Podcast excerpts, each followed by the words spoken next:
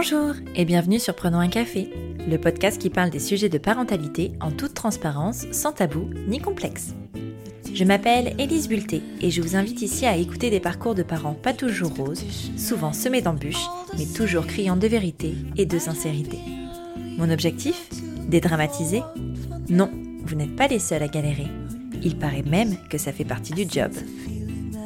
Aujourd'hui, je reçois Isabelle afin de parler de son parcours de maman d'un enfant porteur de diabète. Lorsque Thaïs, sa fille, a été diagnostiquée d'un diabète de type 1 à l'âge de 3 ans, c'est le monde insouciant d'une famille qui a volé en éclats.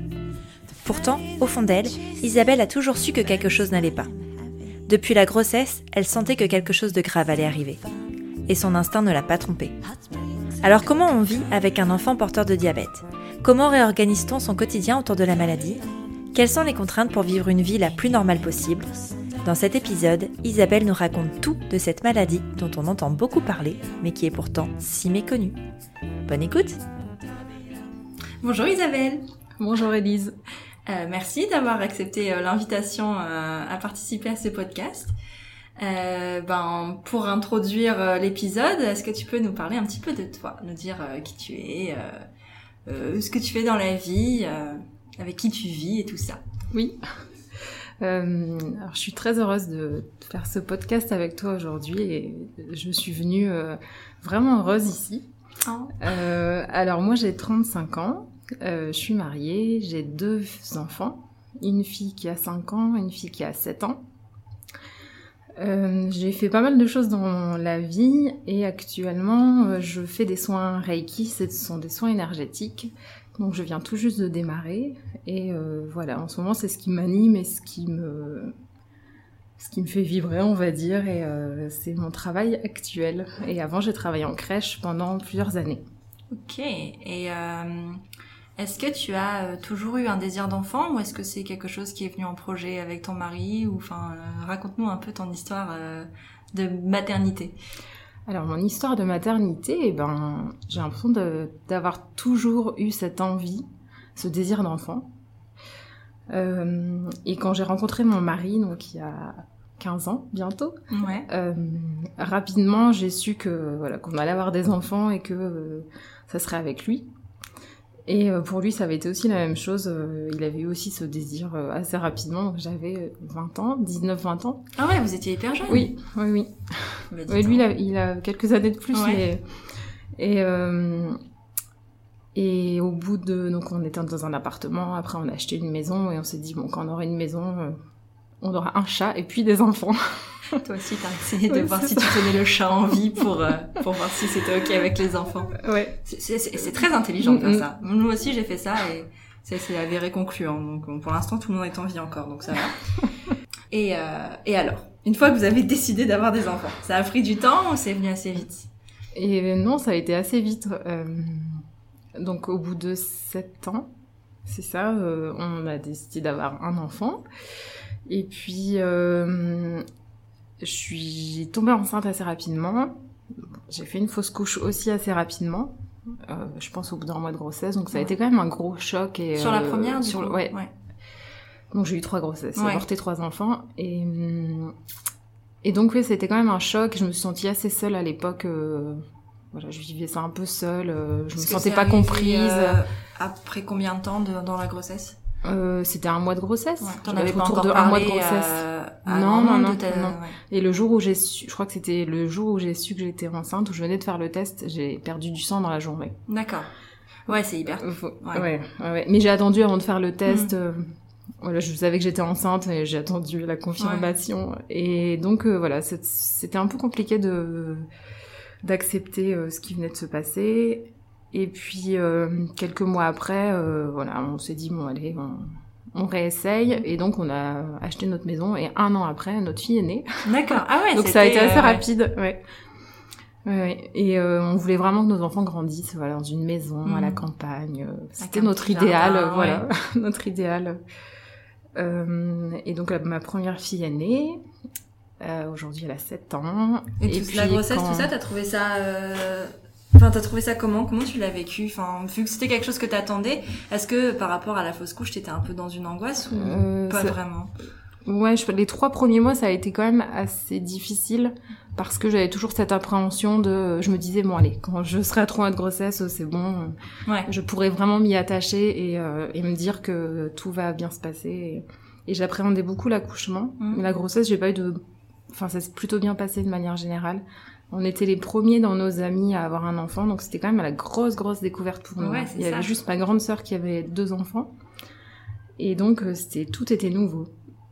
Euh, et la grossesse s'est bien passée, l'accouchement c'était un peu plus compliqué. euh, j'ai été déclenchée, ça s'est Mm. fini en césarienne. euh, voilà, c'est traumatisant pour Ouais. moi, même si elle, elle allait bien. Moi, j'allais bien, en tout cas euh, physiquement, émotionnellement, c'était autre chose Bah, c'est pas même. comme ça que tu imagines euh, Oui. la venue au monde. Enfin, Ouais. Souvent, en plus, tu idéalises un petit peu de dire ah, ça va être un moment magique parce que tout le monde te dit euh, que ça va être un moment magique. Et c'est vrai que quand ça se passe pas comme tu l'avais imaginé, Mm. ça peut être un peu, un peu beaucoup traumatisant. Tu m'étonnes. Oui, et puis j'avais du coup j'avais très peu de de retours finalement Mm. de parents qui me disaient, qui m'avaient, qui me prévenaient entre guillemets. Ouais.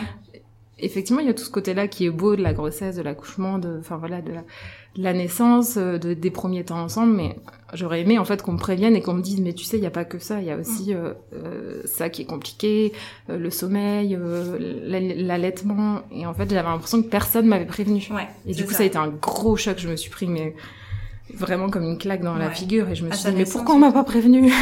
Mais non, mais c'est vrai, moi Mm. je suis assez d'accord avec toi. D'ailleurs, c'est pour ça que, que le podcast existe et que on te parle beaucoup de la grossesse et de l'accouchement comme le truc le plus difficile finalement dans ce processus d'être parent, alors qu'en fait la vérité c'est que c'est ce qui se passe après qui est le plus difficile. Mm. En soi, l'accouchement, au bout d'un moment, aussi difficile qu'il soit, ça s'arrête à un moment. Oui. L'enfant, il s'arrête pas à un moment, enfin, et tant mieux. Mais, euh, mais donc du coup, euh, c'est vrai que ça, on te le dit pas, on te dit que t'oublies tout, mais non, enfin, Mm. c'est un peu compliqué, quoi. ouais, après c'est un travail, je crois, à ça. faire sur soi pour euh, voilà pour accepter ce qui s'est passé. Et- Ouais. Et puis euh, et puis on devient. Enfin, moi je suis devenue maman en, en expérimentant quoi. Ah bah oui. Voilà au jour. euh, jour Puis il y a pas de mode d'emploi, puis- c'est en non. fonction de ton bébé en plus, donc euh, tu peux pas. Donc j'étais très stressée quand même pour euh, le premier enfant. Euh, C'était compliqué d'être toute seule chez moi. J'avais pas beaucoup d'aide, donc j'étais très très seule chez Mm. moi. Euh, j'ai repris le travail, donc à l'époque je travaillais en crèche. J'ai repris le travail quand elle avait six mois et demi, sept mois. Ouais. Ah, t'as pu quand même avoir un Oui. congé maternité un peu plus long Oui. que. Oui, oui. Alors ça a été un choix aussi qu'on a fait ensemble et rapidement. euh, j'ai retravaillé quelques mois dans cette crèche-là à temps complet. Et rapidement, j'ai eu envie de travailler à mi-temps. D'accord.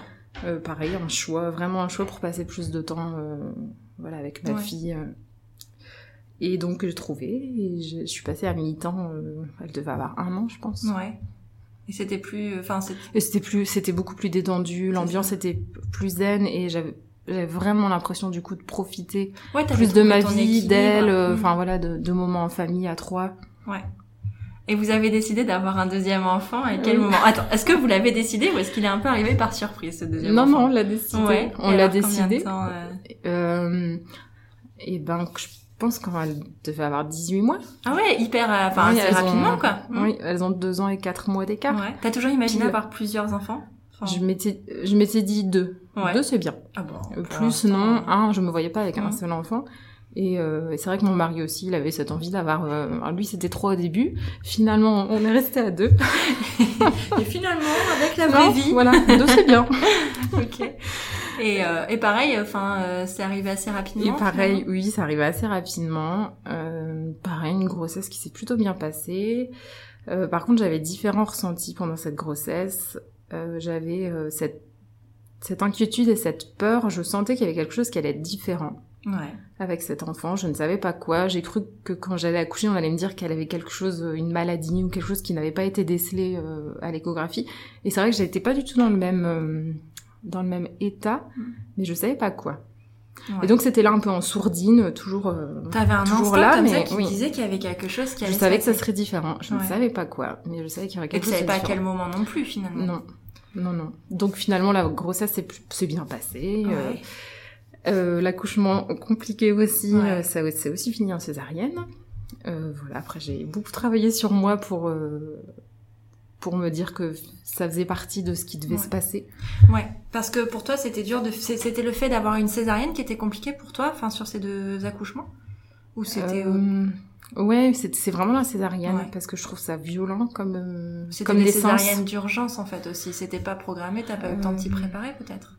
Oui, c'était pas programmé. On peut pas dire qu'il y avait une urgence vitale, Ouais. mais en tout cas, euh, au bout d'un moment, le travail, euh, enfin, le, le bébé descendait plus et, et à un moment donné, il a fallu intervenir. D'accord. Même si voilà, il n'y avait pas d'urgence vitale et euh, médicalement, ça s'est ça s'est bien passé. Mhm. Et je me suis sentie beaucoup plus entourée pour la deuxième Ouais. césarienne que pour la T'as première. accouché au même endroit? Non, Non. j'ai pas accouché au même pour ça endroit. que. oui. ouais. Et je pense que j'avais aussi ce recul, enfin voilà, d'avoir eu déjà un enfant, d'avoir su ce que c'était. Mm. Après, l'équipe était aussi complètement différente dans l'autre maternité, mais je l'ai quand même mieux vécu cette deuxième naissance. T'étais déjà un peu plus préparée, de toute Oui. façon tu savais un peu plus à quoi t'attendre, même si chaque naissance est différente, tu savais quand même comment ça se passait après, comment ça se passe pendant, même pour la césarienne, tu savais déjà finalement comment c'était aussi. Oui. Donc euh, peut-être qu'il y avait un peu plus de préparation que sur la première, même si ça reste un événement traumatisant quand c'est pas ce que tu veux finalement, parce que c'était ça. Oui, oui, c'est ça. Je sais Ouais. pas ce que je voulais en fait, et je m'étais dit bon avec cette deuxième, euh, cette deuxième naissance, euh, je, je pense que je m'étais dit que j'allais réparer quelque part, ça allait me permettre de réparer la première naissance, et finalement ça n'a pas été le cas. Mm. Donc euh, ouais, ça m'a quand même appris beaucoup sur moi. Finalement, je me suis questionnée pourquoi euh, voilà euh, mes filles sont nées euh, par césarienne et pour moi il y a aucun hasard dans la vie. Ah ouais? Oui. Tu l'interprètes comment? Enfin si t'as envie d'en parler, bien sûr. ben en fait, après avoir, euh, voilà, après m'être questionné beaucoup sur ce qui s'est passé, euh, après en avoir parlé à des thérapeutes aussi, euh, finalement c'est très lié à mon histoire à moi, Mhm. euh, parce que j'ai une sœur jumelle, Ouais. et, euh, et donc on est les dernières de la famille, on est quatre enfants, et en fait mes parents ne voulaient que trois enfants, ils en ont eu quatre. D'accord. Et euh, moi je suis née en siège, Et, et en fait, ce qui est un peu ressorti euh, quand je suis allée voir des thérapeutes sur ma naissance, c'est que moi, je ne voulais, en gros, je suis née en siège parce que euh, je voulais pas naître. J'étais très bien là où j'étais, et puis j'étais pas attendue quelque part parce que mes parents en voulaient que trois enfants. Ouais. Et Et donc, bah, t'étais de... celle qui sortait en dernier, c'est oui, ça? C'est D'accord. ça. Ma sœur est née en, Ouais. à la tête, la première, euh, normalement, et moi, je suis née en siège. Et du coup, ça faisait, euh, c'est comme si du coup je voulais pas laisser naître non plus mes enfants et que je les retenais quelque Mhm. part, mais comme moi je l'ai vécu où je voulais pas sortir et je suis née en siège parce que j'avais pas envie et, et et donc voilà, ça a fait vraiment écho avec mon histoire, avec ce que j'ai vécu, avec voilà ce que mes parents ont vécu aussi. Ouais. Et C'est, euh, c'est, moi je trouve ça passionnant, mais c'est génial d'avoir fait cette démarche, de, d'aller chercher pourquoi et d'aller voir, euh, parce que moi je suis, enfin vraiment intimement convaincue que tout est lié et que, enfin ce genre de choses, c'est pas, il y a rien qui est Mhm. dû au hasard dans aucun domaine de la vie, et je trouve ça génial qu'on ait pu remonter euh, jusque ça, quoi. Enfin c'est, c'est passionnant. ah oui, C'est- oui, ouais, ouais, c'est juste, ouais, faut trouver le Ouais, la bonne personne. la bonne personne et euh, oui il y a y a des thérapeutes qui ont cette compétence et qui je me suis sentie euh, comme dans le ventre de ma maman à Ah ouais. ressentir les émotions que j'ai pu avoir quand j'étais bébé dans son ventre où je sentais que c'était compliqué Ce, et ce type de thérapie, enfin c'est. alors là c'était un kinésiologue qui m'avait euh, amené à cet état Ouais. mais je pense qu'avec l'hypnose euh, régressive ou des choses comme ça on peut aussi arriver à mon av- à mon avis à à ressentir à nouveau ces, euh, ces, ces états quand on, quand on était plus jeune. Ouais. Et ça a été, euh, pour moi, ça a vraiment mis le doigt du coup sur euh, la naissance de mes enfants, sur le fait que je voulais les retenir. Euh, Ma sœur aussi a eu des enfants qui sont nés aussi par césarienne. Ah oui. Et voilà, je pense qu'il y a aussi quelque chose dans l'histoire Ouais. de la famille qui était là et qui. euh, Ah ouais, non mais je, je te crois, je bois tes paroles. Hein. Euh, là, je suis, je suis passionnée par ça, ça, ça me, j'adore. Mais du coup, alors complète hypothèse et théorie, mais si jamais Oui. t'avais un troisième enfant, en sachant aujourd'hui tout ça, Mhm. est-ce que tu penses que ça se passerait différemment? Ah bah oui, j'en suis convaincue parce que pour moi, j'ai mis le doigt sur euh, ce qui m'empêchait finalement de faire naître mes enfants et de, et de les et de les lâcher quoi quelque part et de les laisser sortir de manière naturelle. Là, on est allé les chercher quand même. Ouais, c'est ça. ouais, et, euh, et du et mais je pense que c'est comme pour tout dans la vie une fois qu'on met le doigt sur ce qui coince et ce qui euh, et ce qui nous empêche de faire des choses ou d'avancer et qu'on en a conscience et qu'on travaille dessus et ben voilà je pense que ça change complètement euh, les choses qui peuvent se passer et, et oui et oui enfin j'en suis convaincue Ouais. que ça changerait complètement euh, une troisième naissance si un jour euh, j'ai tous un faire autre ce enfant. genre de choses avant d'avoir des enfants, je sais. Ouais. Pour euh, réparer ton histoire Mm. avant d'en créer une nouvelle. Enfin, c'est vrai, c'est vrai Ouais. que ça pourrait être... Mm. euh, Mais c'est le genre de choses que tu peux pas savoir avant d'y être confronté finalement aussi. T'aurais jamais fait ces démarches-là si euh, tu t'étais pas questionné sur ça et si t'avais eu... euh, Non, c'est ça, ouais. Je Mais- pense qu'il faut vivre ces choses-là pour après se dire Ah, mais qu'est-ce qui s'est passé euh, pour que je vive ça? C'est ça. Mhm. Et donc tu disais que pour ta deuxième grossesse, tu euh, avais un pressentiment. Donc c'est une petite fille, c'est deux filles. Oui, hein, c'est deux as, ouais. filles. Euh, que euh, cette petite, tu connaissais le sexe av- avant la naissance Oui. Ouais. On savait que c'est une fille, ouais. Euh, que cette petite fille, enfin, euh, serait différente de la première. Et euh, est-ce que ton euh, ton instinct s'est avéré euh, vrai? Enfin, euh, Alors, euh, donc, euh, ma- donc, elle est née euh, le jour de mes 30 ans. ah c'est vrai, c'est rigolo. Partagez votre anniversaire. Voilà, elle est née le jour de mes 30 ans. Et en fait, donc, elle est née, on m'a dit que tout allait bien, elle se portait bien. Là, j'avais arrêté de travailler pour ma deuxième, j'ai pris un congé parental de 3 ans. Donc voilà, la première année s'est bien passée, elle a marché très vite, elle était hyper tonique. À Ouais. 10 mois, elle montait le toboggan à l'envers. Ah bah elle avait un exemple à la maison aussi. oui, oui, oui. Pleine d'énergie. euh, la deuxième année, et puis euh, elle a fêté ses trois ans. Le congé parental, mon congé parental s'est terminé. Elle est rentrée à l'école. Et puis au bout de deux trois mois d'école, c'était en fin d'année en 2017. Ouais. euh, elle était souvent malade. Et en fait, je suis allée chez le médecin parce que elle buvait beaucoup. Elle a commencé à boire beaucoup un week-end, et puis j'en ai parlé à mon mari. Et je lui ai dit, mais est-ce que tu as remarqué que Thaïs, elle boit beaucoup, euh, elle boit beaucoup d'eau, elle boit presque plus que moi, des fois elle boit un verre complet et elle, a encore soif. Et il me dit, bah non, non, je n'ai pas remarqué. euh. et euh, donc voilà, ça me questionnait, je me dis, c'est étrange quand même qu'elle boive autant. Et puis du coup, quelques jours après, vu que ça continue, elle est retournée à l'école le lundi, j'ai demandé à l'école s'ils avaient vu qu'elle buvait plus que d'habitude. Ils n'avaient pas forcément remarqué. Sauf qu'en fait, je la trouvais de plus en plus fatiguée avec Ouais. les jours qui passaient. Et donc, je suis allée chez le médecin parce qu'elle avait eu un petit peu de fièvre. Elle se plaignait un peu de ses oreilles, légèrement. Ouais. Elle est assez dure. hein. Elle, a, elle, a... elle a une capacité de résistance à la douleur euh, assez exceptionnelle, j'avoue. Et euh, donc, mon médecin, je vais chez mon médecin qui me dit qu'elle a une double otite, presque tympan percé. Oh la vache. Ouais. Et euh, Je suis toujours impressionnée par les otites parce que ma fille c'est pareil, elle dit jamais rien puis jusqu'au à ce que ce soit ça. purulent et qu'il y en ait partout Mhm. et euh, enfin non, je ne comprends pas. Et le médecin comprenait pas non plus comment elle avait très peu fait de Ouais. fièvre et comment elle se plaignait pas du tout en fait. Enfin, Mhm. très peu, parce qu'elle m'avait quand même dit j'ai mal aux oreilles. Ouais. Mais à 3 ans, voilà. Et donc euh, voilà, il me dit ça et je lui dis qu'elle boit aussi beaucoup. Il me demande si euh, il y a des cas de diabète dans la famille parce que c'est un des signes euh, du diabète en fait, annonciateur du diabète. Et donc je lui dis bah non non, il y a personne, ni mes parents, ni mes arrière-grands-parents, ni mes grands-parents. Donc il me dit bon bah c'est tout. donc il me donne un antibiotique. on rentre à la maison, on lui donne l'antibiotique, plus un autre médicament. Et euh, son état s'est empiré en fait. Ah oui. Oui. Donc Et, après euh, 48 heures, elle euh, dormait presque toute la journée. Elle se réveillait pour manger. Je lui donnais à manger alors qu'elle mangeait toute seule. alors qu'elle était euh, dynamique habituellement et euh, Oui, hyper oui. speed, ouais. Donc elle pouvait plus aller à l'école. Enfin, elle était vraiment pas bien. Et moi, je m'étais dit bon, elle a pas eu souvent des antibiotiques. Peut-être que c'est l'antibiotique qui la fatigue et que euh, elle a besoin d'être dans cet état pour ensuite se sentir mieux et retrouver Ouais. l'énergie, son énergie habituelle. Euh, sauf que 48 heures après, j'ai rappelé le médecin parce que je lui ai dit voilà, est-ce que c'est normal? Euh, Est-ce que vous pensez que c'est normal qu'elle puisse être euh, moins bien que quand je suis venue Mm. vous voir? Et donc il me dit écoutez, si vous avez un doute, revenez me voir.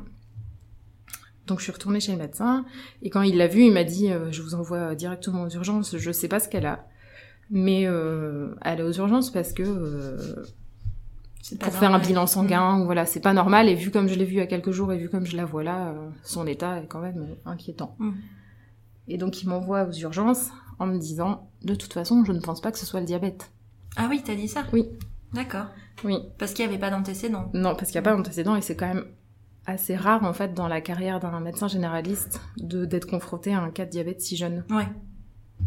Ouais, parce qu'en moyenne, c'est quoi les... euh, Est-ce que tu connais les, les moyennes pour le diabète? Alors il y a de plus en plus d'enfants de moins de 6 ans qui sont touchés quand même. D'accord.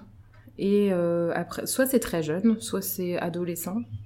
Ouais. En gros c'est ça, enfin, de très jeune jusqu'à adolescent, voire 20 ans, Ok. jeune, jeune adulte. Et euh, en général, un médecin généraliste, il est confronté à un A4 diabète très jeune, on va dire. Mm. Euh, J'avais lu un article où Ah il ouais, expliquait ah oui, ça. c'est Ouais. rare, Donc c'est très rare, Mm. euh, ça reste assez rare. Ou alors les, les gens vont directement aux urgences et c'est peut-être détecté directement aux urgences. D'accord. Mais voilà, moi je, préfère avant aller chez le médecin Ouais. plutôt que d'aller Oui, directement aux urgences. Et donc euh, j'appelle mon mari et je lui dis euh, écoute là j'ai besoin que tu m'accompagnes aux urgences parce que je sens qu'on va m'annoncer quel... enfin qu'on va nous Mm. annoncer quelque chose de de grave, De grave, et que ouais. je me sens pas du tout de porter ça euh, toute seule. Donc du coup il a quitté son travail, il est venu. Euh, on est allé ensemble à l'hôpital et puis on a été rapidement pris en charge parce que on avait le mot du médecin et, Ouais. et puis voilà, le mot du médecin on a été pris rapidement en charge. Et donc là ils lui ont fait euh, un- son taux de glycémie Mhm. et donc là elle était à plus de 5 grammes. Et c'est quoi la... Et donc la moyenne d'une personne qui n'a pas de diabète c'est 1 gramme. Ah Ouais. Et c'est quoi les conséquences quand t'es à autant de... Euh, et ben, en fait, euh, si on reste trop longtemps du coup à 5 grammes comme elle était, le risque c'est de faire un coma diabétique D'accord. et donc de perdre connaissance. Ok. Je pense qu'elle en était pas loin. Parce Ouais. qu'elle répondait à ce qu'on lui disait, mais elle était, euh, c'était un légume. Enfin, elle, euh, elle, euh, elle était inerte, elle jouait plus du tout. Je la portais dans les escaliers à la maison. Ah oui. Et en fait, avec le recul, je ne voulais pas voir à quel point elle était mal. Mm.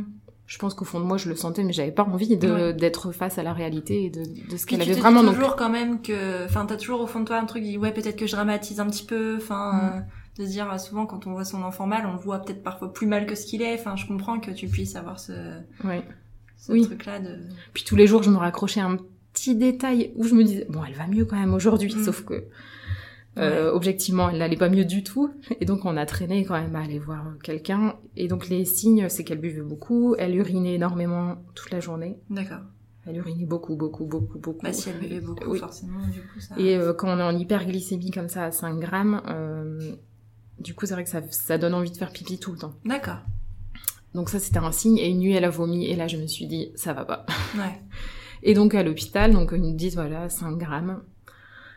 Et euh, Tu connaissais un peu le diabète avant ou euh, pas du tout? Alors je connaissais parce que le donc ma sœur jumelle, euh, son mari a un diabète. D'accord.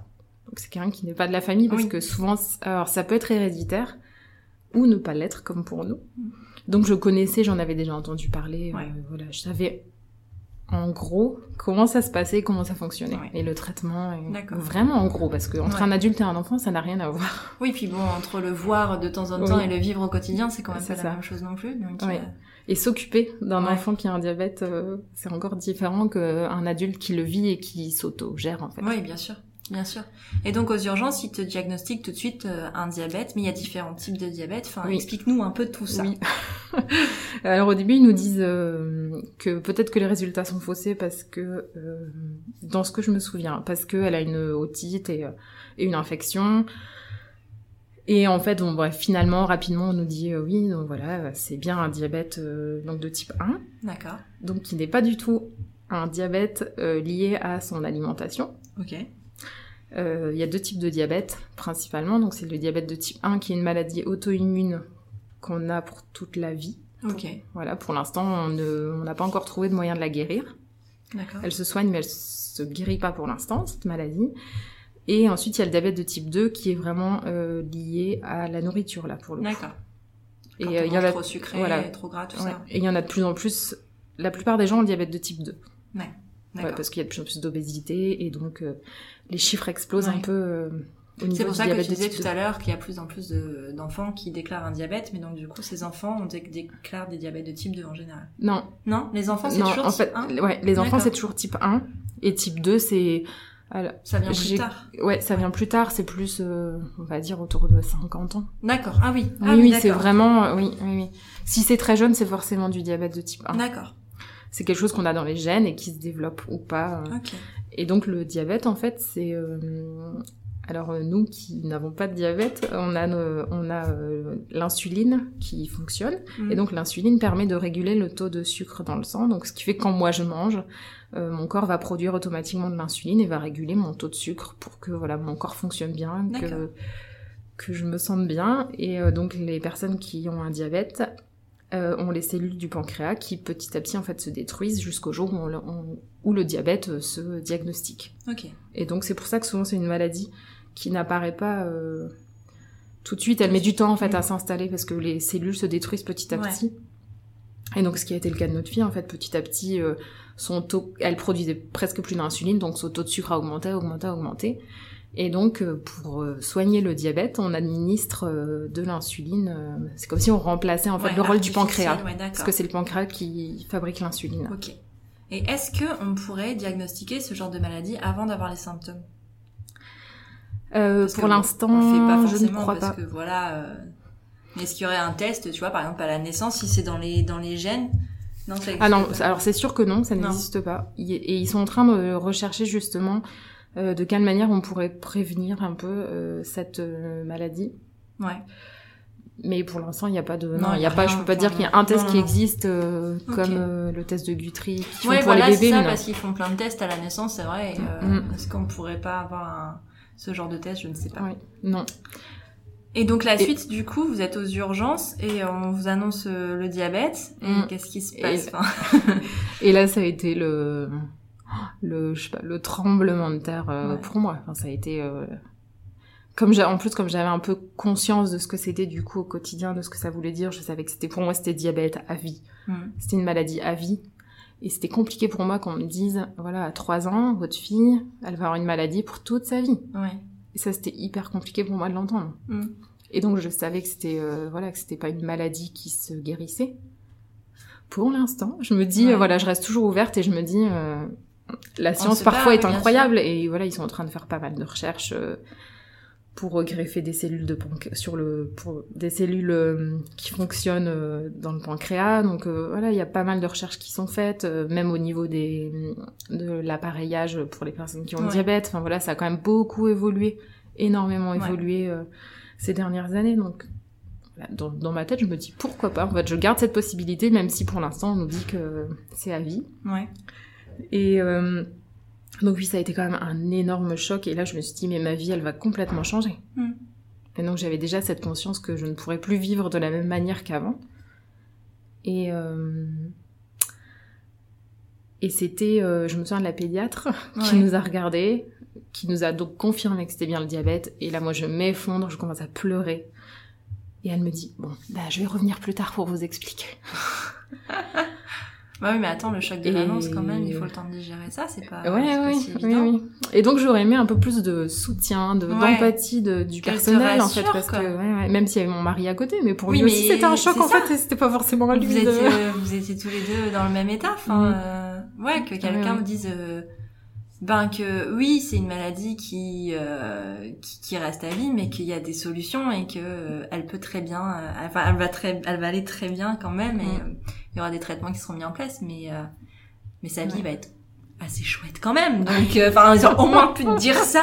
Non, Bah, On mais- nous l'a dit après, mais ouais, ouais, mais sur le moment, Mm. Mais au moins d'être dans cette écoute de ce que je vivais en fait, Mm. euh, dire ben oui, enfin forcément, c'est- enfin c'est Ouais. compliqué de, enfin voilà, De je pense qu'on a, en tout cas j'ai j'ai dé- déjà échangé avec pas mal de parents qui ont vécu la même chose que moi, qui vivent la même chose que moi.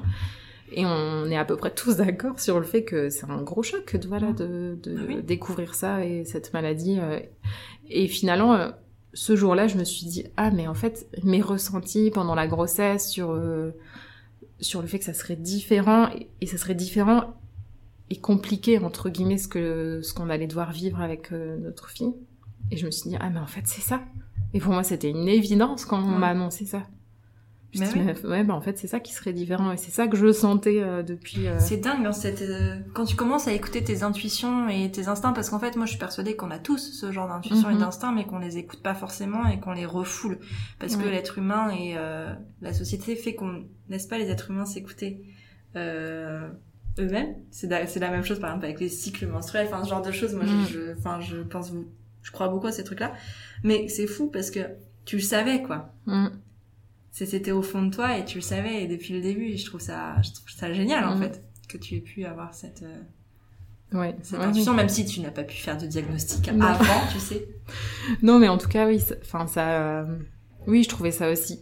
euh, c'est pas que j'étais enfin une part de moi me disait ah mais j'avais raison en fait dans ce que je ressentais Mais ceci dit, c'est un soulagement parce que j'imagine, enfin, t'imagines si t'avais vécu avec ce truc de, il va se passer Ouais. un truc, enfin, on va en fait, bah c'est ça en fait le truc. Donc c'est bon, euh, j'avais raison, mais maintenant on va avancer next step et euh, voir la vie différemment avec. T'as plus point d'interrogation vu que t'as ta réponse après. oui c'est ça euh. Oui puis je pense qu'au bout d'un moment je l'avais mis un peu de côté Mm. ce ressenti je me dis non mais c'est ma tête euh, c'est mon mental Je me pose beaucoup trop de questions. oui c'est ça Et, euh, et ouais, donc diagnostic, tout ça. Est-ce Oui. que ta fille, elle est prise en charge tout de suite, j'imagine oui Euh, Euh, oui. Donc elle a été prise en charge tout de suite et euh, j'avoue que tout le personnel médical s'est euh, focalisé autour d'elle Ouais.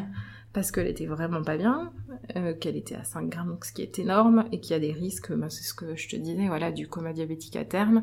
Et ce qui a été très compliqué, c'est qu'il devait la perfuser, donc pour Ouais. lui envoyer de l'insuline, donc que son corps ne produisait plus, ou très peu en tout cas.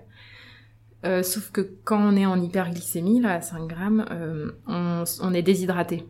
C'est ça qui nous donne Ouais. aussi toujours envie de boire. Et donc ses veines étaient minuscules. Ah. Et donc impossible de la piquer. Et donc là, on a vu défiler euh, l'infirmier, les infirmiers de je ne sais pas combien de services Pour qui ont essayé de la piquer. euh, de la tête aux pieds. Et personne n'y arrivait. En fait, parfois, ils arrivaient à piquer une veine et puis en fait, le sang ne passait pas. Ouais. Enfin, ça a été l'horreur. L'horreur pendant une heure à essayer de trouver une, une Oh, veine pour la piquer. Et c'était Ouais. Enfin, il y avait que ce geste-là à faire en Mm. plus. Donc elle, elle était, euh, j'avoue, un peu dans les vapes. Enfin, elle était, de toute façon, elle était un peu dans les vapes, un peu dans un état second. Et, euh, et après, en fait, on a vite été dans le... Voilà, il y a eu le choc, cette annonce. Et ensuite, de toute façon, il fallait être auprès de notre fille pour l'accompagner dans ses soins, Ouais. dans ce qu'elle vivait. Et donc, euh, voilà, on est revenu à des choses très terre à terre et euh, très dans le moment présent, Mm. à l'accompagner. Et, et ensuite, comme là où on était, c'était pas un hôpital qui pouvait accompagner des enfants, en tout cas, qui avaient un diabète. D'accord. On est allé dans un autre hôpital où là, vraiment, il y avait un, voilà, un pôle, euh, Ouais. on va dire, spécifique C'est pour où le du diabète. coup, si tu peux donner les noms euh, des hôpitaux Oui. alors, euh, nous, on était allés à Seclin. Ouais. Euh, alors maintenant, ça a changé parce que je crois qu'il y a, à l'époque, il y avait juste une, une diabétologue qui était là, mais pas de manière quotidienne. Ouais. Donc c'était compliqué d'être suivi là-bas, surtout pour la découverte. Maintenant, je crois qu'il y a une personne qui est là à temps complet, enfin à vérifier. Mais et donc on a été transféré à l'hôpital Saint-Vincent à Lille, D'accord. où là elle est suivie euh, de- donc depuis deux ans euh, là-bas. Ouais. On, est resté là-bas, où ils ont un pôle euh, pour les enfants qui ont un diabète. Et euh, donc on a été transféré là-bas. Là-bas est pareil, ils ont dû lui refaire une grosse perfu- une perfusion et ils sont allés piquer directement dans le cou parce Ah que ouais. c'était là, ben, en fait c'était une grosse Mhm. veine qui était là, l'anesthésiste est venu euh, et on a été très bien accompagnés. Euh, et donc il nous expliquait, euh, voilà, il nous expliquait le diabète vraiment euh, petit bout par petit bout parce que ça reste très complexe en Mhm. fait à gérer, surtout au début quand on ne connaît Ouais, rien bah du oui. tout, très complexe à gérer. et on savait pas combien de temps on allait rester à l'hôpital. Au début, on nous a dit quelques jours, après on nous a dit une semaine, après on nous a parlé de 15 jours. Mm. Et pour moi, ça me paraissait une éternité de rester 15 jours à l'hôpital. Bah oui.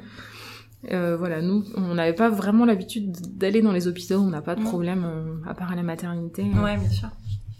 Euh, et puis, il fallait gérer aussi la plus grande. Bah c'est ça. C'est ça comment ça s'est passé du coup l'intendance de ce ouais. côté-là? Et ben, le, donc le jour même, moi, je suis restée avec, ou je sais plus, mon mari, il est parti en ambulance à Saint-Vincent. Moi, je suis allée récupérer ma fille, donc je l'ai annoncé à l'école. Ouais.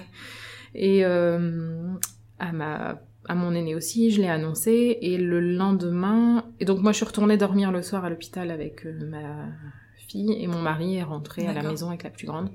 Et en fait no- notre aînée, elle euh, elle voulait elle voulait pas être gardée par d'autres personnes D'accord. et elle avait besoin je pense d'être avec nous et de vivre ce qu'on vivait en ouais. fait. Et donc je l'avais prévenue le lendemain, je lui avais dit ben voilà euh, Thaïs, tu verras, elle a des voilà, elle est elle a une elle est perfusée, enfin Mhm. je sais plus quel mot j'avais utilisé parce qu'à l'époque elle avait 5 ans donc j'ai utilisé des mots d'enfant Ouais. mais euh, elle est perfusée au cou, elle a des fils donc elle avait des fils enfin des perfusions de- d'insuline puis autre chose parce qu'elle Mhm. pouvait pas manger au début. Donc euh, voilà, j'en avais, je crois, à la main. Ouais. Donc à 3 ans, avoir plein de fils partout. Voilà, c'était quand même Impressionnant, impressionnant. Et puis elle avait beaucoup maigri aussi. Ah ouais? Oui, elle avait beaucoup maigri. euh, c'est aussi un des signes. Je le dis parce que il y a beaucoup de parents qui ne savent pas en fait. Elle avait énormément maigri. Elle, a- je sais pas, elle avait dû perdre 3-4 kilos. Et pareil, Ouais, en fait, on s'en 3 était pas 3, rendu 4 compte. c'est fait. énorme. Oui. Enfin, Oui, et en fait, euh, euh, voilà, on 30 ne voulait pas voir. postpartum, enfin rien à voir. Oui. c'est ça. Mais ouais. Mais c'est vrai, un petit bout de 3 ans, tu vois Oui, ouais, ouais. Et, et, euh, et donc on a emmené euh, le lendemain, donc mon mari est revenu avec euh, l'aîné. Et en fait, euh, voilà, elle a vu sa sœur, euh, elle l'a regardée. euh.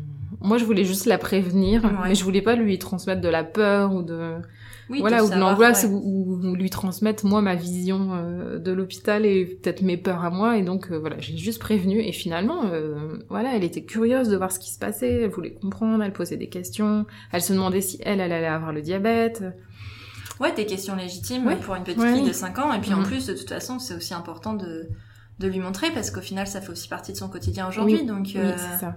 Oui, oui, bah oui, oui, oui. Elle, elle vit encore euh, complètement, euh, voilà, la maladie de sa sœur et, et euh, voilà, on va régulièrement à l'hôpital, donc pas avec l'aîné, mais voilà, Non, elle mais sait qu'on va à l'hôpital et parfois elle passe des séjours à l'hôpital, donc sa grande sœur vient la voir aussi à l'hôpital, donc voilà, ça, ça fera partie aussi de de son quotidien d'enfant. ouais. Et, hum, et puis après, nous, à l'hôpital, euh, on a appris à gérer petit à petit. euh, les infirmières nous expliquaient. On a, en fait, ils nous forment. Ils nous disent Ouais. qu'ils nous forment vraiment à nous occuper de notre enfant. euh.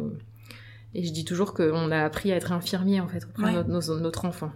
Donc on est vraiment des infirmiers parce que voilà, on, a, on fait des actes médicaux. T'as le droit de faire ce genre d'acte euh, Oh, ben oui, parce que, enfin, oui, ben pour- en bah, même temps. si t'as euh, pas de diplôme, veut dire d- d'infirmière, mais t'as pas le choix. Mais non, en euh, fait, on se pose même pas la ouais. question. On nous dit, euh, voilà, puis on nous donne rapidement ce relais. Donc, euh, au bout de deux jours, je crois, ils ont arrêté sa perfusion d'insuline. Et au départ, euh, et en fait, donc euh, la surveillance du diabète, euh, il faut surveiller toujours le taux de glucose. D'accord. Donc le taux de sucre dans le sang, ça c'est quelque chose que toutes les personnes qui vivent avec un diabète doivent faire. Et donc à l'hôpital, ils surveillaient pour que ça descende, pour qu'elle retourne, retourne autour de 1 gramme. Euh, et donc au départ, cette surveillance, c'était toutes les 30 minutes. Ah Le premier jour. Donc toutes les 30 minutes, ils venaient lui faire un petit pic au doigt avec une aiguille spéciale. Et euh, pour prélever une goutte de sang et tester sa glycémie. D'accord. Au départ, c'était toutes les 30 minutes, donc toute la, pendant 24 heures, toutes les 30 minutes. Ensuite, le deuxième jour, c'était toutes les heures. Euh, et après, euh, donc à l'hôpital, elle a- on lui a, on l'a toujours piqué au doigt, mais après voilà, c'était plus espacé à certains Ouais. moments dans la journée, avant les repas, après les repas, une fois dans l'après-midi, avant le goûter, après Ouais. le goûter. euh, pendant la nuit, on surveillait aussi au début parce que pour savoir Ouais. combien elle était et, et parce qu'il y a des gestes à faire voilà selon son taux de glycémie. D'accord. Euh, et donc quand ils lui ont retiré sa perfusion d'insuline, et ben là il fallait lui administrer autrement. Et donc euh, le traitement c'était au départ je crois 6 injections, 6 piqûres par jour. Par jour, waouh. Oui. Ah oui, c'est. Ouais ouais c'est oui c'est une énorme. grosse logistique, c'est beaucoup. Enfin, Oui. à des heures fixes ou enfin. euh, Alors il y a après c'est passé à 5.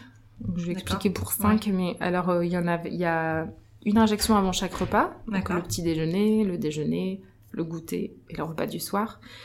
Donc ça c'est de l'insuline rapide, ça s'appelle qui agit euh, juste le temps du repas, D'accord. qui agit pendant une, euh, une à deux heures, ça dépend des insulines, du type d'insuline. Comme elle va manger du sucre, du coup l'idée c'est de lui administrer de l'insuline pour que son taux reste à peu près Ouais, stable. Pour que ça se régule. pour pas que ça voilà. monte. Ouais. Euh, voilà. Et ensuite, il y a une euh, insuline qui s'appelle l'insuline lente, qui est à faire une fois, ça dépend des personnes. Nous, c'était le soir, à Mhm. 19h. C'est une insuline qui agit sur 24 heures. D'accord. Et donc, ça, c'est de l'insuline dont elle a toujours besoin sur une journée, qui agit, euh, pro, euh, sur la durée, en fait, sur Mhm. 24 heures. Donc, elle a toujours besoin d'un petit peu d'insuline dans son corps sur 24 heures et de l'insuline rapide quand elle a un apport de sucre. Ok.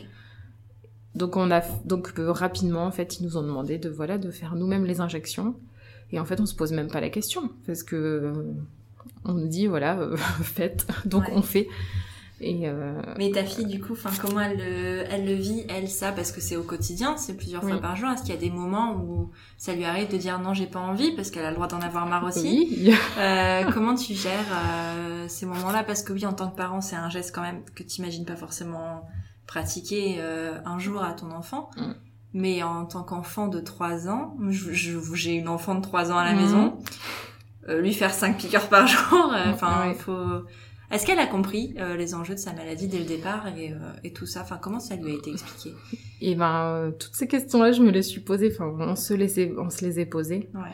Et finalement, j'observais beaucoup ma fille quand on était à l'hôpital parce que c'était très, enfin, c'était quand même très compliqué émotionnellement de voir ce qui se passait, de voir voilà les soins qu'elle avait parfois pour changer la perf, pour et je me disais mais je me demandais comment elle le vit puis à trois ans c'est un peu compliqué de dire et de même si je la questionnais ou de manière ouverte pour savoir un peu comment. Euh, finalement, je l'observais beaucoup. Mm.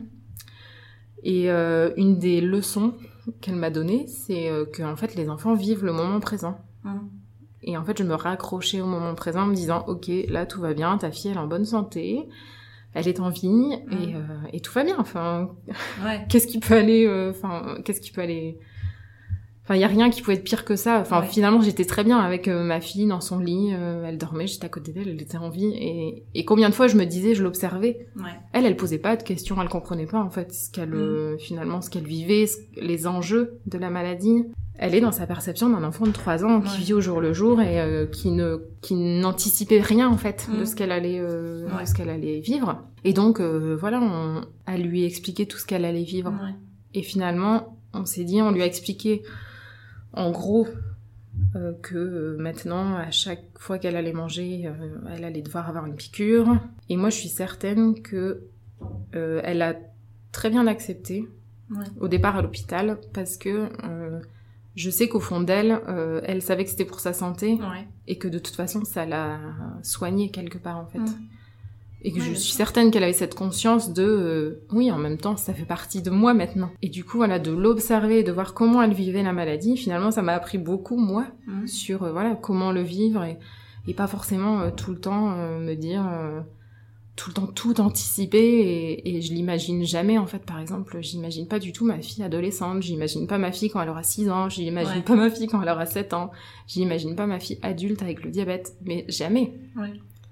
et euh, et finalement, ça m'a fait énormément travailler sur moi, sur euh, voilà ma façon de voir les choses. Et, euh, et c'est elle qui m'a appris mmh. tout ça en observant. Et donc, on répondait à ses questions quand elle demandait.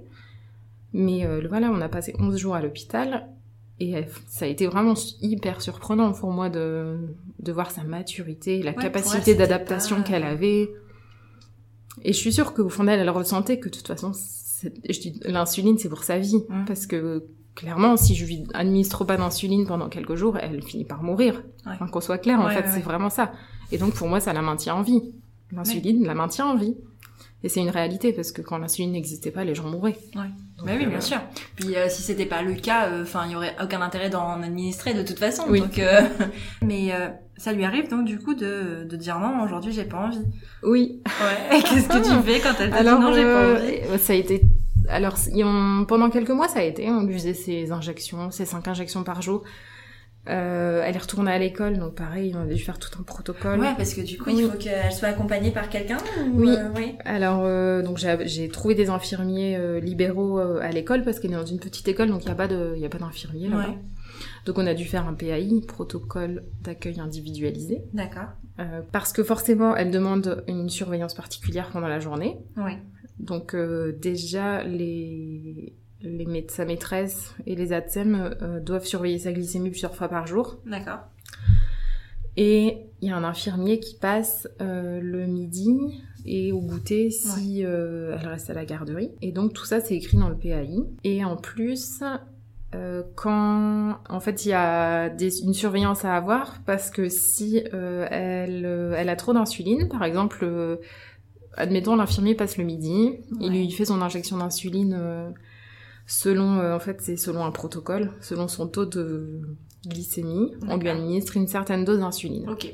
si elle est entre non, si elle est entre à moins de 1 gramme, euh, c'est telle dose, je sais pas, je vais dire deux unités, si elle est entre 1 et 2 grammes, ça va être deux et demi, si elle est entre 2, grammes et 3 grammes, ça va être 3 par exemple, on va dire. Voilà. Et donc euh, l'infirmier lui administre telle dose, sauf qu'elle doit manger une certaine quantité de, de glucides, mm. en fait, le midi, qui est calculée avec la diététicienne euh, à l'hôpital.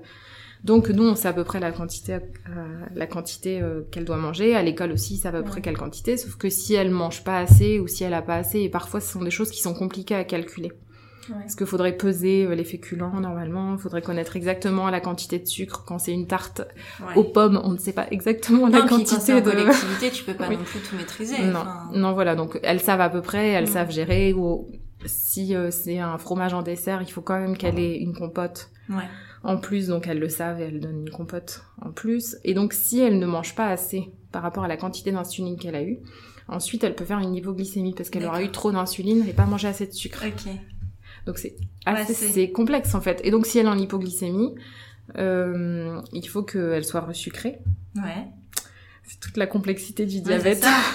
Il faut trouver l'équilibre en fait. Et donc elle doit être sucrée, mais ça c'est euh, l'école qui doit le faire en fait, parce qu'elle elle est trop petite. Enfin, même à 5 ans, elle ressent, elle ressent ses, ses hypoglycémies. Ouais. Elle les ressent dans 95% des cas, je dirais.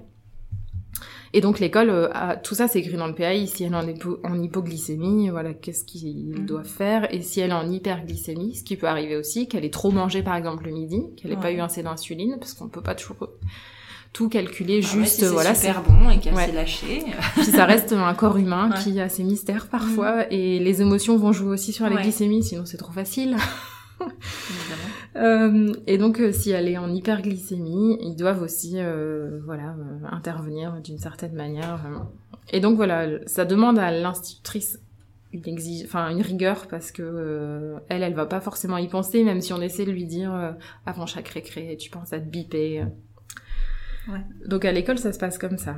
On a trouvé un équilibre et j'avoue qu'on a énormément de chance d'être dans cette école parce que ça a été super bien accueilli et j'entends des parents pour qui c'est la catastrophe dans l'école où sont leurs enfants. Mais parce que tu penses que c'est parce que c'est une petite école et que du coup il y a moins de monde et, euh, et c'est plus facile comme ça? Alors d'une part je pense oui parce que c'est une petite école, que c'est privé. Je pense après euh, et que moi je suis toujours dans cette démarche de me dire ça peut pas être parfait de toute façon. Mm.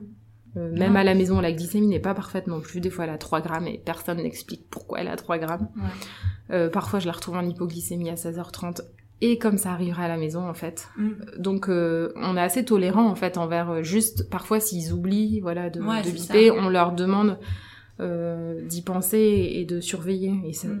on est en coopération, hein, je sais pas comment dire. Et, euh, et du coup, voilà, quand je demande quelque chose, je le demande pas en m'énervant ou en, voilà, je suis plutôt cool et, euh, je, et je leur fais confiance. S'il y a besoin de recadrer à un moment donné, et je le fais. Mais oui, je pense qu'on a de bons rapports parce que nous aussi, on le crée, ce rapport-là. Mais aussi, l'équipe éducative qui est qui est compréhensive euh, et qui vous accompagne là-dedans. Après, c'est vrai que pour eux, ça doit changer quelque chose. C'est forcément, mm. euh, mais c'est comme vous quand c'est arrivé dans votre vie aussi. Mm. Vous avez dû euh, réadapter pas mal de choses. C'est le temps de prendre la main et, et tu contrôles pas tout ce qui se passe dans une journée d'école comme tu contrôles mm. pas tout ce qui se passe dans une journée à la maison non plus. Donc ça doit pas être évident à gérer. Et elle, est, elle est repartie à l'école combien de temps après le diagnostic du coup? Elle est repartie deux mois après. Ouais. En fait, il a fallu euh, beaucoup de temps pour euh, déjà pour faire tous les papiers. Mais c'est ce que j'allais te dire en termes de démarche. Comment tu mets en place ce protocole? C'est long, c'est euh, c'est c'est qu'est-ce qui joue? C'est ce que c'est avec quel organisme que tu gères ça? Enfin, l'éducation nationale avec. Oui, c'est en fait le PAI, il est c'est un papier de l'éducation nationale. Donc il y a mon médecin qui a dû le remplir, les infirmiers. Euh, la diabétologue, elle a rempli une partie à l'hôpital. Et après, ça a été aussi beaucoup de papier parce que, donc, euh, comme c'est une maladie auto-immune, euh, elle est prise à 100% en affection longue durée. D'accord. Donc, elle est prise à 100% en fait pour tout par la sécurité sociale. Et ça a été beaucoup de papier à faire. j'ai dû, j'ai le maire de l'école a voulu me, le maire de la, pardon de, oui, de l'école où où elle est a voulu me rencontrer pour la cantine. D'accord. Parce qu'au début, il voulait que je ramène un repas.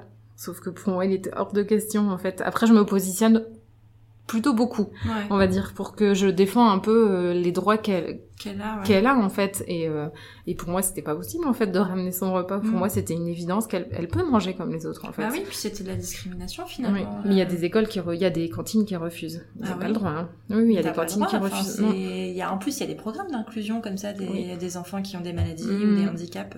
Il y a des écoles qui refusent aussi les enfants avec le diabète. Il y a des activités scolaires parfois qui refusent. C'est vrai, mais c'est interdit. On est d'accord que c'est interdit par la loi. c'est interdit. Et l'assistante sociale que l'on voit à l'hôpital s'assure toujours de nous demander si elle fait des activités, Mm. euh, voilà comment ça se passe, comment ça se passe à la garderie, et elle veille aussi sur ça. Ouais. Parce que voilà, elle a conscience que dans certains endroits, ça peut être euh, compliqué. Vous avez quand même la chance d'être très bien entouré et d'avoir. euh, Oui, oui. Et après, je, enfin, je, je suis sûre que je crée ça aussi parce que quand j'ai rencontré le maire, voilà, moi je lui ai dit mais je veux qu'elle mange comme les autres en fait, et, Mhm. euh, et pas en revendiquant, juste en exprimant que c'est son droit en fait et Ouais. que. Et, euh, et donc il a prévu des compotes en plus euh, pour ma fille, voilà, qui Ouais. qui l'ont pris à leur charge. euh, Et, et voilà, il voulait comprendre aussi parce qu'il y avait, eu Bah, c'est aucun enfant qui avait le diabète, donc il comprenait pas, Mais sûr. pourquoi vous me faites acheter des compotes avec du sucre alors que Alors qu'en fait, tous les autres parents nous, nous, nous, nous- font la tronche quand ils ont des. Mais surtout avec le diabète, Ouais. donc vous lui donnez du sucre alors que euh, Mm. parfois on entend voilà. euh, Faut arrêter de manger voilà, du sucre. faut arrêter de manger Ouais, c'est le, le Oui, cliché. c'est ça. Donc c'est une piqûre et faut arrêter de manger du sucre. Non, en fait, c'est un peu plus compliqué Et donc que ça. ouais, donc on a eu beaucoup de papiers à faire euh, les deux premiers mois et puis euh, le temps de stabiliser, de prendre nos marques à la maison, de euh, ouais, il a fallu deux mois vraiment pour euh, que tout soit ok, que tout le monde soit prêt. Ouais. Et, et donc elle a recommencé ouais deux mois après. Elle y allait en journée toute la journée. Et j'avoue que moi ça m'a fait un bien fou qu'elle reprenne l'école et que quelqu'un d'autre puisse gérer ça en Mm. fait. Parce que oui, ça, donc ça s'est bien passé les piqûres dans les premiers temps. Ouais, Et au bout de quelques mois, elle voulait plus qu'on lui fasse. ouais. Sauf qu'elle faisait des crises, elle hurlait comme un enfant de 3 ans peut hurler Mhm. quand il ne veut pas quelque chose. Elle hurlait et elle ne voulait pas. Enfin, on avait beau Ouais. essayer toutes les techniques, compliqué. sauf que, en fait, il n'y a pas de négociation à avoir. C'est l'insuline, tu dois la faire. C'est et ça. donc on essayait de lui expliquer que c'était vital pour elle, que, enfin voilà, vraiment aller dans des choses euh. En même temps qui étaient concrètes, qui étaient vraies. Et... Bah dans ces cas-là, tu peux pas avoir, tu sais, des discours de... euh, Ça me fait penser à certains discours des, des- de parentalité positive, mais dans les extrêmes, qui euh, ne veulent pas forcer leurs enfants à faire Mhm. quelque chose. Mais quand c'est une question de vie ou de mort, parce Mhm. que c'est ça, euh, en fait, peu importe ses états d'âme et peu importe ce qu'il va te dire, peu importe le nom, là, le nom ne compte pas et c'est la seule Mm. raison et le seul moment où le nom ne comptera pas, mais... Mais c'est compliqué parce que, enfin, quand un enfant de 3 ans a décidé de pas faire un truc, euh. C'est dur de même en termes de patience euh, d'aller faire enfin de parce que j'imagine que tu l'immobilises tu lui fais quand même et euh, même si euh, enfin ça doit vraiment être compliqué. Et ouais, c'était compliqué parce que elle, elle refusait, elle ne voulait pas, et que nous, même comme comme tu dis, même si on essaie de lui dire et de nous imposer en disant mais tu l'as fait en fait, enfin tu dois la faire et il n'y a pas de négociation ou de ou de porte d'entrée pour que tu que pour que tu dises non. Mais en fait, elle ne voulait pas et même si on la maintenait, c'était dangereux en fait parce Ouais. que c'est quand même une aiguille. oui bah oui Donc en fait, même si parfois on essayait de la maintenir et lui dit bah écoute, euh, je te maintiens, alors je te, te tiens ta jambe et je te tiens ta cuisse et je te la fais euh, et on, essa- on a essayé. euh, je ne sais pas combien de techniques différentes. et finalement, un jour, j'en n'en pouvais plus. Je me souviens qu'on était en vacances chez des amis et je lui ai dit, écoute Thaïs, je l'ai prise à part parce que moi je m'effondrais, je n'en pouvais plus. Enfin, ça nous prenait tellement d'énergie de, de, voilà, de toujours négocier, de trouver un truc, un Ouais. autre truc de... et puis cinq fois par jour quoi Oui, c'est ça, cinq fois par jour, oui. Enfin, quand elle était à l'école, c'était un peu moins du Ouais. coup. ouais mais bon pendant les vacances Mais cinq fois ça, par ouais, jour oui. Et donc, ce qui fait qu'on retardait à chaque fois son insuline. Enfin, on finissait par lui faire, mais c'était complètement décalé par rapport au protocole qu'on avait. Et donc, je lui ai dit, je me sens, je l'ai prise à part, et je lui ai dit, écoute, je n'en peux plus, Thaïs, de cette situation, c'est pas possible. Enfin, Mm. c'est invivable pour moi, enfin, pour toi aussi, c'est pas possible. Et donc, euh, on a trouvé la solution de faire venir des infirmiers euh, libéraux, donc chez nous. Ouais. Enfin, là, en vacances. Donc, j'ai appelé les infirmiers, je leur ai expliqué.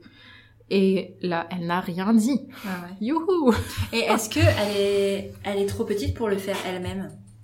Euh, Oui, ouais Oui, parce que donc déjà il faut interpréter, euh, faut interpréter le, enfin son taux de sucre. Faut qu'elle Ouais. sache son taux de sucre, sa glycémie, et ensuite il faudrait qu'elle regarde un tableau et qu'elle euh, trouve euh, quelle dose elle doit faire. Et Ouais. en plus, voilà, mettre sur la juste dose, euh, sur le stylo Ouais. d'insuline. Ensuite, euh, enfin le geste de piquer, faut pincer la cuisse, Ouais. faut enfoncer l'aiguille, faut rester 10 secondes. ouais c'est Voilà, non, ça reste. Il y a même des adolescents qui le font pas en fait parce Ah oui bah parce que alors soit ils n'ont pas envie de prendre en charge en fait leur pathologie quelque part, Ouais. ils préfèrent que ce soit quelqu'un d'autre qui s'en charge, soit ils veulent pas en fait se piquer. Bah, Donc c'est un geste euh, ouais, Oui. particulier quoi. oui, oui et, et justement ce geste-là de piquer, un jour il y a quelqu'un qui m'a dit mais euh, c'est quand même un geste invasif. euh, Enfin, pourquoi il n'y a pas quelqu'un d'autre qui pourrait le faire à ta place? Parce que c'est pas forcément ton rôle de maman de piquer ton enfant. Et en fait, je m'étais jamais posé cette question parce que pour nous, c'était tellement une routine. Et un jour, je me suis dit, mais en fait, euh, oui. Et donc, le jour on a fait venir ces infirmiers libéraux qui sont venus euh, pendant plusieurs mois chez nous, euh, du lundi au dimanche, matin et soir, Ouais. parce que la journée, c'était les infirmiers qui prenaient le relais à la- à l'école. Ça a été un soulagement, mais pour tout le monde. Finalement, elle, dans tous ses pleurs, dans toutes ses colères, dans contre nous, elle nous disait qu'elle voulait juste qu'on redevienne ses parents, et pas Mm. des soignants. Mm. Et donc, ça a complètement rééquilibré euh, la famille, même euh, l'aîné qui attendait à chaque fois que ça se passe. Ouais. Bah oui, c'est vrai, c'est pas facile non Mm. plus pour elle. Mm. Et euh, oui, oui, donc elle a eu, on a eu deux grosses périodes où ça a été très difficile, Ouais. jusqu'au jour, en mai 2019, où elle a eu une pompe, Ah. une pompe à insuline. Donc pendant D'accord. 17 mois quand même, elle a eu 5 piqûres par jour. Ouais. Et là, elle a une pompe à insuline qui est un petit boîtier en plastique, où Ouais. il y a un gros sparadrap en dessous qui est collé sur sa peau. D'accord. Et donc, elle a en permanence une, un petit cathéter en plastique, comme une aiguille, qui est euh, toujours dans sa peau. Et donc, ça, c'est une pompe où il y a de l'insuline dedans. Et on lui change tous les trois jours. D'accord. Et ça se régule automatiquement? Ah non, Non? Ça serait encore Bah trop écoute, facile. moi je trouve la, des solutions. Hein.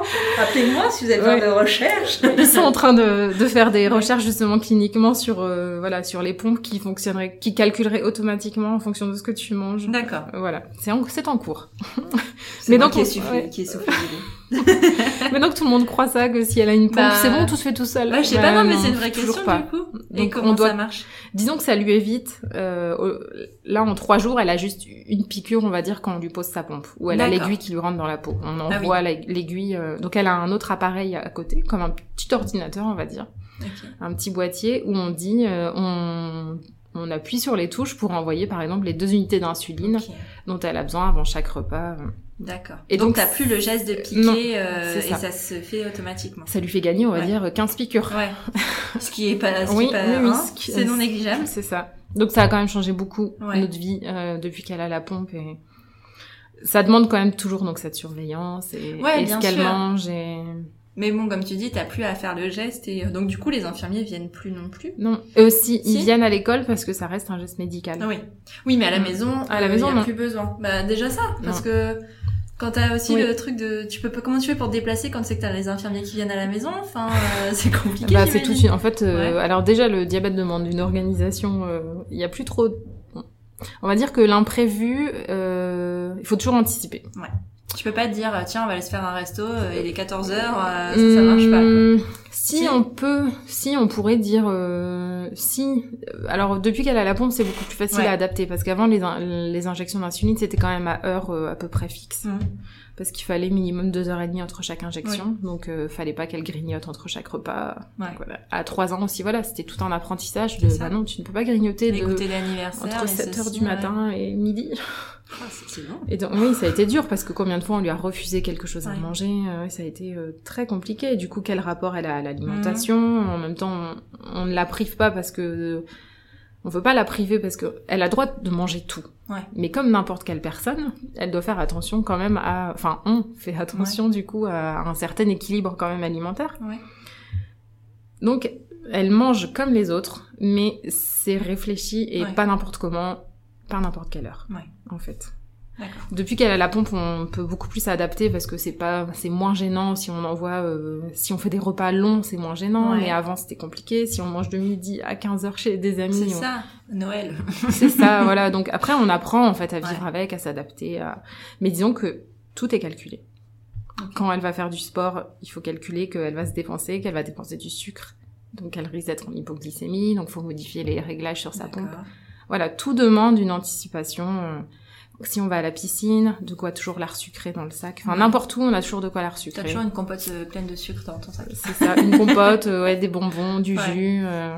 Et donc du coup, euh, est-ce que tu sais euh, comment euh, ton mari lui a vécu ça, par exemple? Comment il euh, Est-ce que tu veux en parler déjà? Oui. et, euh, et de son côté, comment ça s'est passé à lui? Euh, de son côté, alors après ça va être de mon regard, Ouais, mais bien sûr, bien sûr. voilà, lui il en parlerait différemment forcément. Euh, je- il a beaucoup plus intéri- intériorisé la chose. Et autant moi j'ai explosé, je pleurais, je... enfin la première année était assez difficile quand même pour moi, Mhm. très très compliqué. Et lui, euh, il intériorisait beaucoup en fait. Ouais. Donc euh, disons que voilà, moi ça a été un peu la tempête émotionnelle. Et lui, ça a été plutôt calme en fait. Il s'est, euh, il s'est adapté à voilà ce- cette nouvelle vie. Il s'est, mais plus parce qu'il n'avait pas le choix. Ouais. C'était un peu, ben voilà, j'ai pas le choix, c'est comme ça, donc je m'adapte en fait. Et puis euh, ça permettait aussi de pas être deux personnes à exploser en même temps peut-être Oui. aussi. Oui. Oui, c'est ça. Je pense qu'il se sentait cette, un peu cette Ouais. responsabilité de, mais non, mais je ne peux pas. euh, il faut que je tienne en fait pour euh, pour ma femme, pour les enfants, pour. euh, je pense qu'il s'est, euh, voilà, il a endossé un peu ce rôle. euh, Ouais, bien sûr. donc ça a été plus calme quand même pour Ouais. lui. Mhm. Je peux pas dire que ça l'ait pas secoué parce que oui, Bah, je pense que ça voilà, ça l'a secoué. ouais. Ça l'a secoué, mais il le montrait moins que moi. D'accord. Et au quotidien, euh, vous êtes paritaire sur la gestion des soins ou, ou pas trop? Est-ce que c'est un choix ou est-ce que ça s'est fait comme ça parce que euh, Euh, au début, alors il a vite, euh, alors lui qui détestait les piqûres, mais pour le coup, il a dû, euh, ouais, c'est ça, il a dû, bah en fait il, il les a faites. Ouais. Je sais pas, il s'est pas posé la question, je pense pareil, c'est ton enfant, il en a besoin, tu ne réfléchis pas, tu les fais Ouais. en fait. Donc il, il a fait des piqûres à l'hôpital, il a pris 15 jours d'arrêt tout de suite. Enfin, ils lui ont dit de s'arrêter 15 jours de toute façon à l'hôpital parce qu'il faut du temps en fait pour apprendre euh, voilà, à gérer. Et il y a eu au début c'était beaucoup moi qui gérait tous les papiers. Donc tous les mois tu dois aller à la pharmacie pour prendre tout ton matériel, tout le matériel. euh, euh, de temps en temps, tu dois aller euh, chez le docteur pour euh, une ordonnance. Ouais. enfin, au départ, tu passes beaucoup de temps, soit euh, voilà chez le médecin, à, à contacter les infirmiers. Ah, quand tu pars en week-end, quand on partait en week-end, on, on- j'essayais de trouver toujours un infirmier qui était là-bas, ouais. euh, du dans les pages. secrétariat médical quoi finalement. Ouais, je passais de- beaucoup de temps. Ouais, ouais. Et donc, euh, au début, c'était beaucoup moi parce qu'il travaillait et moi, je travaillais pas. Ouais. donc forcément. Oui. Mm. Et puis, donc, je la voyais plus déjà. Et puis, j'avais tout ça en tête, en fait. Ouais, Un puis bah, oui, t'étais au quotidien, c'était ton quotidien aussi Mm. euh, sur le moment présent, tu vois. Tout à l'heure, tu parlais du moment présent, bah c'était ça quoi. Oui. Après, du coup, euh, lui, il avait, il était un peu plus détaché. Et du coup, c'est vrai que des fois, c'était, euh, ça m'aidait aussi qu'il soit plus détaché et qu'il soit moins la tête euh, Dans le complètement, guidon. ouais, dans le guidon. et, euh, et donc, on discutait, voilà, de ce qu'on pouvait changer, de ce qui serait mieux, de. Et après, petit à petit, moi, je lui ai demandé aussi de prendre en charge des choses parce que, alors, cette charge mentale là que je ressentais déjà avant, là, je pense qu'elle a multiplié de environ 1000. Ouais. Bah, Et en fait, je n'en pouvais plus. J'étais mais débordée. Je n'arrivais plus en fait à gérer. Ouais. Entre voilà tous les papiers, la gérer elle. Mm. euh, Enfin voilà tout. Puis bon, euh, vous avez une aînée, tout la maison oui, et tout ça. tout, quoi. Ça rajoute. tout ce qu'il y avait euh, déjà de ouais, base, c'est plus euh, la tempête euh, qui Oui. arrive. Et en fait, c'est que ça s'arrête jamais avec le diabète. C'est ça qui est compliqué. C'est Ouais. que jamais tu peux te dire bon bah allez pendant trois heures, euh, je ne m'occupe pas de toi. Je ça. ne surveille pas. En fait, c'est pas possible. C'est ça qui est lourd dans cette maladie, c'est que jamais ça s'arrête. Même la nuit, euh, la nuit, ça arrive encore. euh, cette nuit, mon mari s'est levé pour surveiller sa glycémie parce que euh, on- des fois ça va, on sait que la nuit va être plutôt bonne Ouais. et tranquille, et parfois euh, ben, on la retrouve depuis 3 heures du matin en hypoglycémie. Ah ouais. Mais en fait, oui, on a dormi et voilà quoi. Donc euh, Ouais, mais bon, c'est la... tu peux pas... voilà, c'est tout. Après, ouais, ça t'apprend à lâcher prise et Ouais. à, à- Le principal, c'est qu'elle aille bien au moment où tu la retrouves. et Oui, que, c'est ça. voilà. Oui, elle a jamais fait de malaise. De- Non, ça va, elle a plutôt de Mm. résistance. Ouais, c'est ce que tu me disais tout à l'heure. Mm.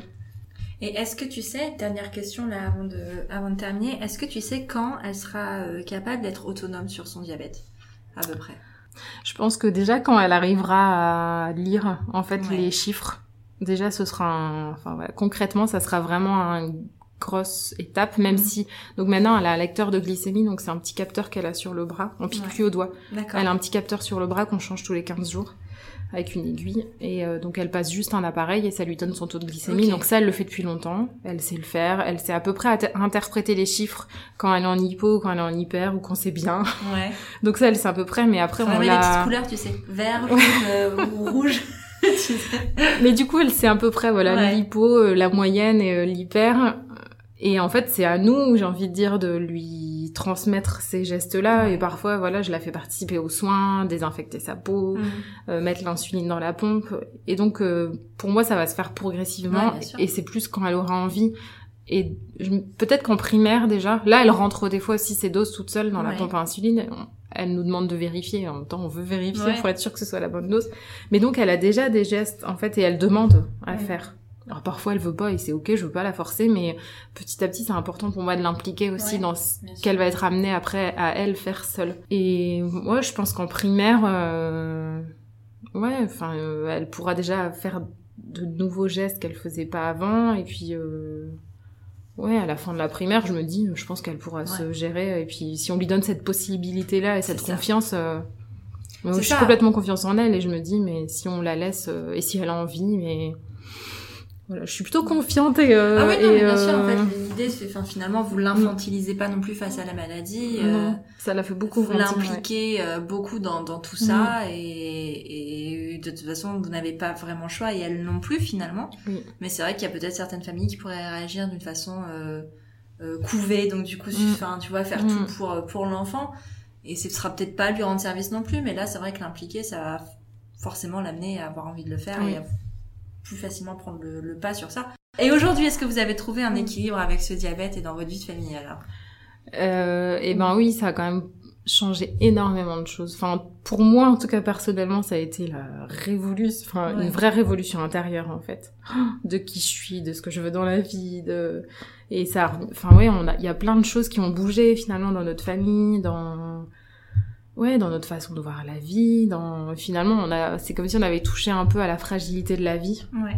Et que du coup euh, ben en fait tu prends conscience de, de la chance que tu as tous les jours de te lever, d'être en vie, de enfin du coup moi qui ne suis pas porteuse de maladie, je me dis mais d'être en bonne santé. Voilà et, et en fait c'est tout un cheminement, c'est pas moi qui ai cette maladie mais finalement c'est tout un cheminement qu'on a mmh. même pour euh, notre aîné qui vit avec une sœur qui a une maladie, enfin, sans la mettre dans, un, dans une case, mais en même temps, je me dis c'est une réalité et, et, la, et mon aîné devra apprendre et apprend à vivre avec une.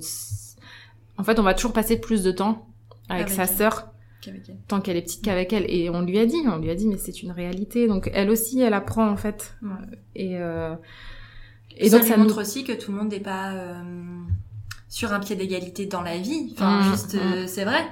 Tout le monde n'est pas, enfin, même si à la base, en tant que, même en tant que bébé et à la naissance, on n'est pas tous égaux mm. face à la vie. Oui. Et euh, au moins, euh, elle, elle, apprend ça. Enfin, oui. Ouais, eh ben, oui, ça la fait grandir aussi mm. énormément parce que elle. Euh, et puis on essaie de, voilà, de.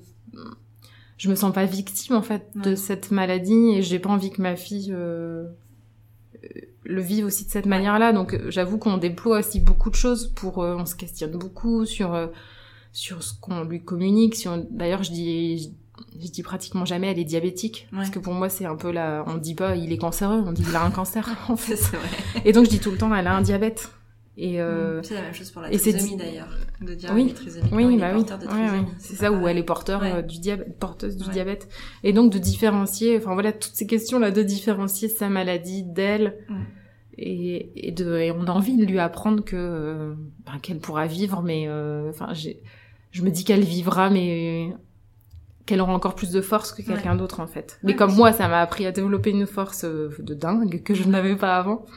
Et, et du coup, enfin, je, voilà, je, on a envie de lui transmettre que oui, elle a ça effectivement, mais en même temps, euh, tu peux très bien vivre avec. Et euh... de toute façon, elle n'a pas le choix. oui, c'est ça. Après, c'est euh, oui. Et, et, euh, et elle sera, elle sera tout aussi heureuse que quelqu'un qui n'est pas porteur de diabète. Elle sera juste avec euh, un petit truc en plus mm. finalement. Oui, c'est ça. Un petit truc en plus. un peu mignon, tu vois. Euh, bah, en tout cas, merci beaucoup pour euh, d'avoir, enfin pour ce témoignage, pour euh, nous avoir éclairé sur ce que mm. c'est que le diabète chez un enfant, de comment tu vis avec ça. C'est, je, je pense, un témoignage précieux pour pour les parents qui le vivent et qui peuvent se sentir, j'imagine, parfois isolés face à tout ça, parce que comme tu le dis, c'est rare et euh, c'est pas forcément évident de trouver des parents mm. qui sont confronté à ça. Et est-ce que si dans notre audience quelqu'un est confronté à ça et veut te contacter, il le peut ou pas Oui, bien sûr. Et où est-ce qu'on peut te contacter Alors j'ai créé, euh, je suis sur Facebook et sur Instagram, et donc euh, j'ai une page qui s'appelle euh, Diabète et émotions. D'accord. Où voilà, où je publie régulièrement des articles sur ma façon de voir le diabète, ma façon de voir la vie, et, et, amener vraiment du positif dans un quotidien qui peut être très lourd et qui n'est pas du tout reconnu pour moi. Ouais. Le quotidien des parents, des soignants, enfin des des parents qui vivent ouais, avec un enfant qui a un diabète euh, n'est pas du tout reconnu et, et c'est vrai qu'il y a beaucoup de parents du coup qui se retrouvent dans mes témoignages, qui se retrouvent dans mon témoignage, dans... et voilà pour donner un peu d'espoir et, et, un peu une autre vision de des choses, euh, ma vision en tout cas des choses. Mais moi je trouve que c'est vraiment important de parler de tout ça justement pour ça pour qu'à un moment euh, ça puisse aider d'autres parents et que d'autres parents puissent ne plus se sentir seuls face mm. à ça. Et, et c'est pour ça que moi je trouve que enfin, ce que tu fais et ce qu'on fait là, ça c'est essentiel pour ces raisons-là dans tous les domaines de parentalité mais aujourd'hui spécialement euh, sur le diabète. Donc merci. Moi je mettrai toutes tes infos euh, sur la description euh, du podcast donc en lien direct comme ça ça sera plus facile. Vous aurez juste à cliquer pour pour te retrouver. Je te remercie encore pour tout ça J'espère que ça t'a plu. Oui. et puis, bon, bah, à bientôt. Merci à toi, Elise, de cet échange. Et, voilà, j'espère que des parents pourront se reconnaître et qu'ils pourront être ouais, reconnus dans ce qu'ils vivent, finalement. Voilà. J'espère aussi, et je, et je pense. Encore merci à Isabelle pour son précieux témoignage. Si vous avez des questions ou des messages, vous pouvez la retrouver sur Facebook et Instagram, at diabète et émotion. Quant à moi, j'espère que cet épisode vous a plu. Si c'est le cas, et si vous aimez le podcast en général, vous pouvez vous y abonner sur vos applis favorites ou encore mettre 5 étoiles et un gentil commentaire sur iTunes et Apple Podcast. C'est ce qui lui donnera le plus de visibilité. Vous pouvez aussi le partager en me taguant sur Instagram, at Elise-du-bas, prenons un café. Je vous retrouve dans deux semaines pour un nouvel épisode, mais aussi en live avec les invités du podcast les lundis, jeudis et samedis à 14h30 sur mon compte Instagram pendant toute la période du confinement. C'est l'occasion de revenir sur ce qui a été dit pendant les épisodes, mais aussi de connaître la suite des histoires de mes invités, un très chouette moment à chaque fois. En attendant, prenez bien soin de vous et de vos proches autour d'un café.